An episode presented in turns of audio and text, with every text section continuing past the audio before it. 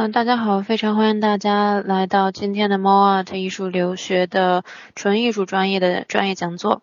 那今天讲座内容，嗯，大概分两部分，一部分我会跟大家介绍一些纯艺术专业的本身专业里面的一些内容，呃，然后会跟大家介绍一些，嗯，大家经常申请的重点院校的一些申请要求，啊，以及作品集的要求。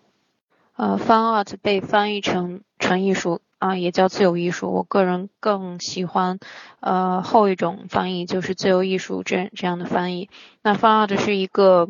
呃非常综合的学科，那其中包含的方向也非常非常多样。嗯，从创作呃作品的这个主题风格到使用的材料媒介。啊，展示方式都是非常多元和非常综合的，嗯，所以这就需要在呃创作者在具有非常良好的这个本专业的知识审美素养的同时呢，也拥有非常综合的能力，啊，非常丰富的各个专业学科领域的知识储备，并且纯艺术专业也要求创作者非常开阔的视角和非常活跃的思维能力，因为在呃。当代艺术的边界已经被非常非常大的拓展，那任何一个学科的知识都可能被纳入到这个纯艺术的范畴中来。所以在当代，一个呃作为纯艺术、自由艺术的创作者呢，应该尽可能打开思路，调动自己的各种的感官，不只是视觉领域，嗯，也要呃嗯其他跨学科的知识，其他的。嗯，各种感官要被调动起来，吸收更多的信息，啊，并且，嗯，非常非常敏感的去吸收这些信息，并且通过艺术的创作去反馈，嗯，这就是，嗯，艺术作者在，啊，这个时时刻在当代需要做的一个事情。那相比起其他的设计类专业，啊，比如说服装设计啊、产品设计这一类的设计类专业，那 Fine Art 是属于。啊，自我导向型的这个专业，它比其他的设计专业有更强的自主性，它更要求创作者的一个自我表达和个性的展现。那相比于其他的设计类专业，啊，要为呃某一个功能性、为某一类人群而设计呢，那纯艺术更多的可能是呃。作者自己的思考，然后作者自己的一些情感，或者是他呃自身个性跟经历背景的反应。那纯艺术专业的创作过程是用呃比较直观的感官元素去完成对抽象主题、抽象概念的转化的过程。那我这里说的感官，我没有说局限局限于视觉，嗯，这是因为纯艺术创作几乎囊括了啊我们感官的所有的方面。而且在当代艺术的这个范畴、创作范畴里面，呃，综合感官的这个表现，嗯，在艺术范畴里面越来越多的被运用，不只是视觉，我们的其他的听觉、触觉，然后包括心理学一些心理上的一些东西，啊，越来越广泛的被运用到呃我们的艺术创作中来。那作为一个艺术家，作为一个呃艺术创作者，他应该是这样的一类人。那这样的人，呃，我们的艺术家非常的敏感，啊，非常的善于思考，有时候甚至是，呃，脑洞非常大，甚至别人看起来有一点不不能理解，胡思乱想。那他们会有很强的这个表达的欲望，希望通过艺术去表达自己的个性，表达自己的思考，嗯，通过艺术去发声，去反馈给外界他们的思考，反馈给外界一些信息。所以各位有志于呃成为未来的呃艺术家、艺术创作者的呃同学，嗯嗯，要时刻保持自己这个，时刻培养自己的这种敏感度，然后啊经常去看、去思考。嗯，可能很多人认为啊，就是纯艺术专业不太好。不太好就业，但其实，在当代这个纯艺术专业的就业方向其实是很广的。那你首先可以啊自己创作做自由艺术家，那呃呃艺术家到设计师的转型也有很多人选择这种啊方向。那平面设计啊、展示设计啊、包括产品啊、交互设计都有呃相对应的这种艺术创作的这种呃方向。那往这方面的艺术呃设计。方呃设设计方向去转型的话也是比较比较方便，并且你能站在一个更艺术性、更开阔的视角去看嗯去理解这些专业。那同时，插画师也是一个非常好的一个呃跟纯艺术很像的一个一个职业。那另外啊，艺术指导啊，策展人啊，啊，在画廊或者是美术馆工作啊，也是一个比较好的选择。嗯呃，当然也可以啊，从事艺术教育等等这些行业。那同时，它还包括呃，从七十年代开始兴呃，西方当代艺术开始兴起的这个装置艺术，还有呃更晚一点的这个实验艺术。嗯，那刚才我说了，纯艺术是一个呃范畴非常广、非常综合的一个专业。那它既包括我们传统意义上的这些。呃，艺术专业方向啊，这种绘画包括油画、雕、呃版画、壁画、综合材料绘画等等。嗯，雕塑包括各种材料的这种呃金属啊、木、呃石雕啊，包括其他一些新型材料的这种雕塑。那在国外有些学校这个 fine art 专业它是不做具体的下面呃方向的区分，但是有些学校是。呃，把 fine art 跟 drawing、painting 或者 sculpture 是单独呃区分开的。那有的学校是在 fine art 专业下面有不同的这个呃研究方向的区别，并且国外有的呃学校它嗯有些呃院系的这个称呼叫法它不一定。呃，就叫 fine art，那有的学校会叫呃，比如 studio art 或者是 visual art 等等，啊，在称呼上有所区别，但是呃，研究的内容和方向，呃，跟 fine art 其实是非常像的。那下面我给大家看呃一些作品吧，分类给大家看一些作品。嗯，首先是刚才我说到的呃比较传统意义上的呃艺术品，就是绘画方向的这种。啊，给大家看几件啊，现在比较呃，怎么说，比较比较著名的，嗯，比较热门的这种艺术家的一些呃作品。嗯，首先这幅英国的画家大卫霍克尼，呃，他是一个呃。挺有意思的一个老头，然后他原来的这个作品是呃早期的作品是左边这幅，然后后后来他的作品就是变得用的颜色比较鲜艳，然后呃并且他会用 iPad 去进行绘画，然后用了一些就是呃比较当代的呃这种新科技的这种手段吧。那下面这几幅是我个人比较喜欢的这个作者的啊一些绘画作品。嗯，第一个是呃，Peter Doig，也是英国的一个画家。然后，呃，下面一幅接着是一个德国的画家。然后最后一幅是呃呃，最后一组作品是呃，Kiefer，啊，是非常重要的现在呃当代艺术的一个代表人物。那他是一个德国的艺术家，然后经常会用到一些综合材料的元素进行绘画。嗯，大家感兴趣的话，可以去就是网上搜索一一下。这个这些艺术家的作品，自己去啊做一些研究。下面是呃给大家看几件比较重要的啊艺术家的这个雕塑作品。嗯，这是几件我个人比较喜欢的啊雕塑作品，大家可以看一下啊。他们运用的材料有一些是呃相对比较传统的这种雕塑材料，那有有的是呃运用了一些比较新的雕塑材料，这是在就是当代艺术的创作中。啊，材料是一个比较呃新的一个比较呃重要的一个范畴啊，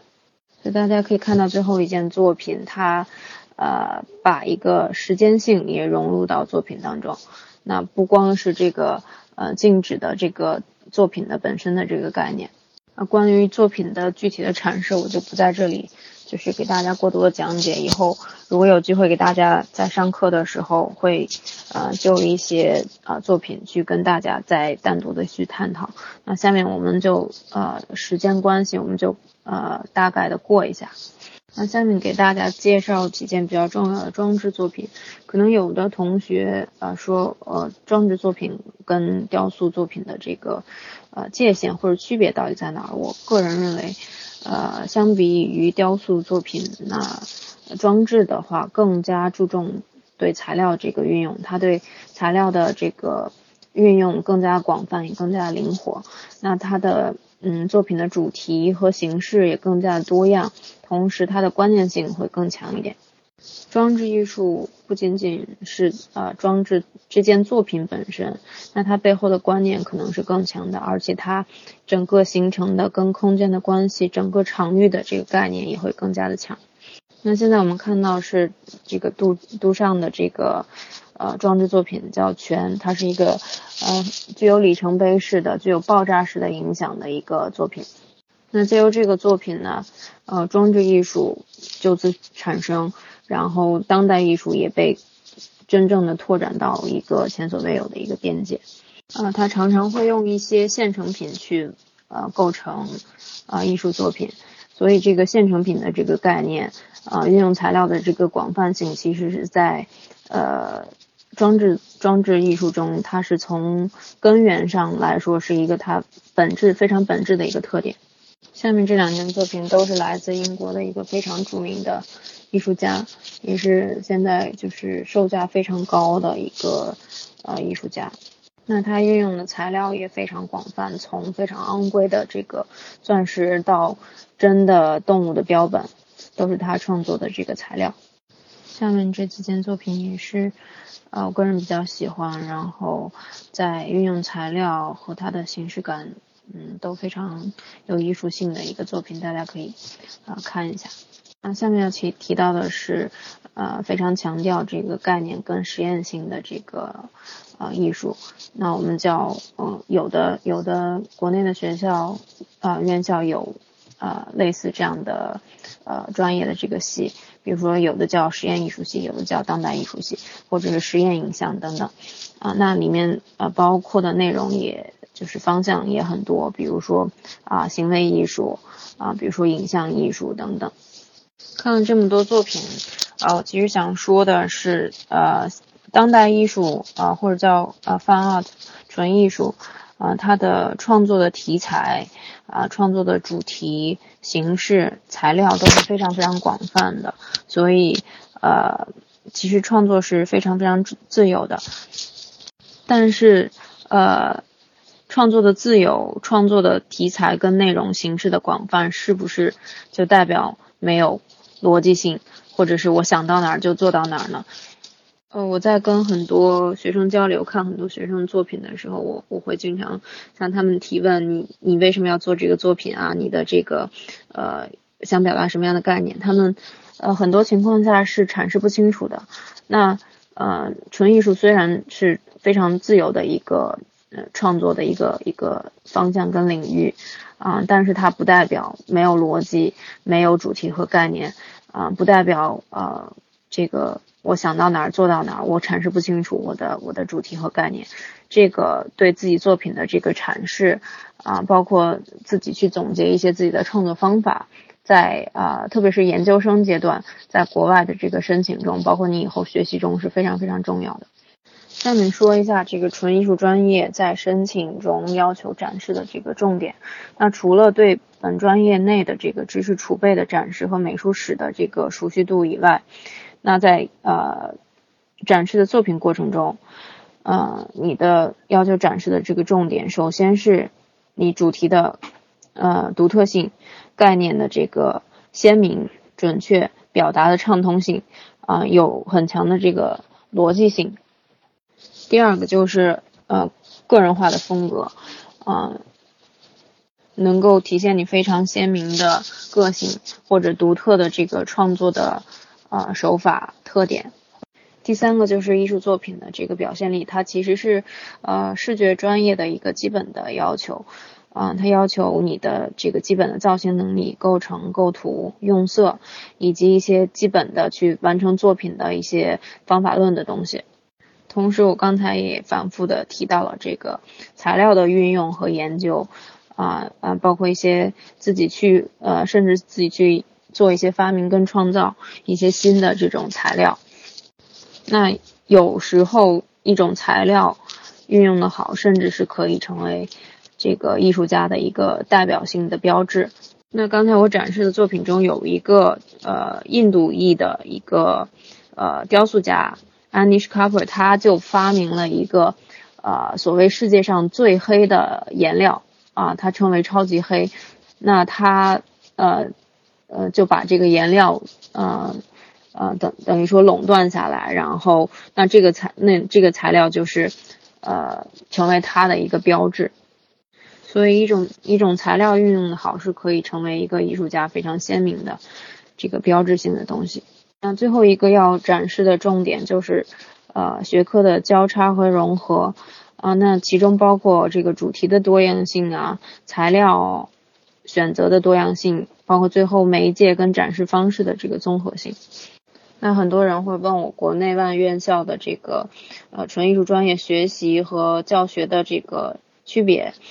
国内的院校可能更注重呃基本功的培养，嗯，可能很多呃同学如果是在国内院校呃专业的这个院校学习过的话，可能有所体会。他可能一年级到三年级，甚至是四年级的呃上学期，都在去进行一些基础性的这个呃基本功的一些培养。那可能到了呃大四的下学期，呃需要做毕业创作的时候，那才会涉及到对这个。呃，主题创作的这个一个要求，那在国外学校更注重培养学生的这这种思维方式，啊，思考的这种逻辑性，啊，包括调研能力这些比较综合的能力，并且他始终要求学生去呃关注一些独特的呃问题，去去关注自己，去做一些自我表达的一些呃创作性的一些课题。那如果大家看过啊学校申请网站的这个要求的话，啊，大家很容易能看到，就是呃学校更注重哪些，更看重哪些能力，也更注重哪些能力的培养。上面我们看到两个是因为我们呃经常会申请到的非常重要两个院校对这个作品集的定义和要求。那重点部分我分别标了蓝字跟红字。那大家可以看到，呃，比较相同的地方就是，呃，都学校都会很看重这个，呃，创造性的思维和个性的展现。英美相比，呃，美国更注重这个基本功的一个展示，而而英国呢比较注重这种实验性，啊，这种综合的这种能力，啊，独特个性的这样的展示。同时，英国的院校申请的它的，呃。中间展示的过程，包括你思考思考的这个整个过程，啊，逻辑性，包括实验性也要更强一点。那研究生跟本科生申请的这个区别，本科生更应该展示一些啊比较综合能力，包括一些基本功、动手能力等等。啊，那作品集也不只局限于本专业的一些作品啊，其他专业呃能展示你的艺术热情的。呃呃，作品也可以放在作品集里面。那相比较而言，研究生申请的作品就要更加的完整，专业度更高，并且它的调研过程就要更加的丰富，研究性跟实验性也要更强。那一般院校的这个申请，呃，在风格上没有具体的要求，呃，嗯，只有有些学校有一些独立命题的这个。呃，要求那大家呃在申请的时候要注意看这个学校的独立命题，但是一般的这个呃作品集的要求它是没有什么风格的限制的，但是呃美国的学校它的作品集是有呃页数的要求，所以在啊做作品和最后排版的时候都要都要注意。那一般的呃本科生作品是三到四个项目。研究生是至少四个项目，那这四个项目的主题选择啊，包括风格，然后运用的媒介跟手段，就要呃尽量的做到丰富。嗯，同时要强调一下这个 sketchbook，呃，我经常跟学学生就是要求他们去做很多这种日常的 sketchbook 这种积累，草图的这种积累，包括你呃喜欢的一些一些艺术家，你可能会做一些啊这种。呃，文献库的一些资料的整理。那这个 sketchbook 在呃，如果有的学校是如果是要求面试的话，啊，它是呃非常加分的一个项。那呃，在呃作品集里面也会留一到两页去做这个 sketchbook 的这个展示，因为它展示了你日常的一个积累，啊，你的专注度，你的日常的一些兴趣，并且展示了你的这个对艺术的这个热情和你的勤奋，并且它是一个非常好的在以后的创作中去呃积累灵感、积累素材的一个手段。呃，下面我快速说一下这个呃英美大家经常申请到的就是专业和排名都比较好的这个学校。首先是 SVA 纽约世界艺术学院，那它的作品集的要求是呃没有特殊的要求，是十五到二十页的这个近期作品。呃，还有就是马里兰艺术学院，也是十二到二十张的这个作品。嗯，还有比如说罗德岛艺术学院，它是需要呃考这个呃独立命题的这个，还有 SAT 的需要 SAT 的成绩啊，所以大家就是要注意每年的这个独立命题，因为它可能会隔几年就会换这个独立命题的题目。那美国其他比较好的艺术学院，排名比较靠前的艺术学院，包括芝加哥呃加州艺术学院呃。普瑞特艺术学院、帕森斯、萨凡纳、旧金山艺术学院等等。那英国这边大家经常申请到的，比如说伦敦艺术大学，啊，还有非常好的只有研究生学位的皇家艺术学院，啊，包括其他的爱丁堡艺术学院、格拉斯哥，啊，都是比较好的这个，呃，有纯艺术专业的这个学院。那英国学校的申请一般是没有作品集是没有页数限制的。嗯，所以大家可以呃尽可能多的去呃在排版中去展示自自己的作品。啊，今天的讲座呃时间有限，差不多就是这些内容。呃，下面给大家留几分钟做提问时间。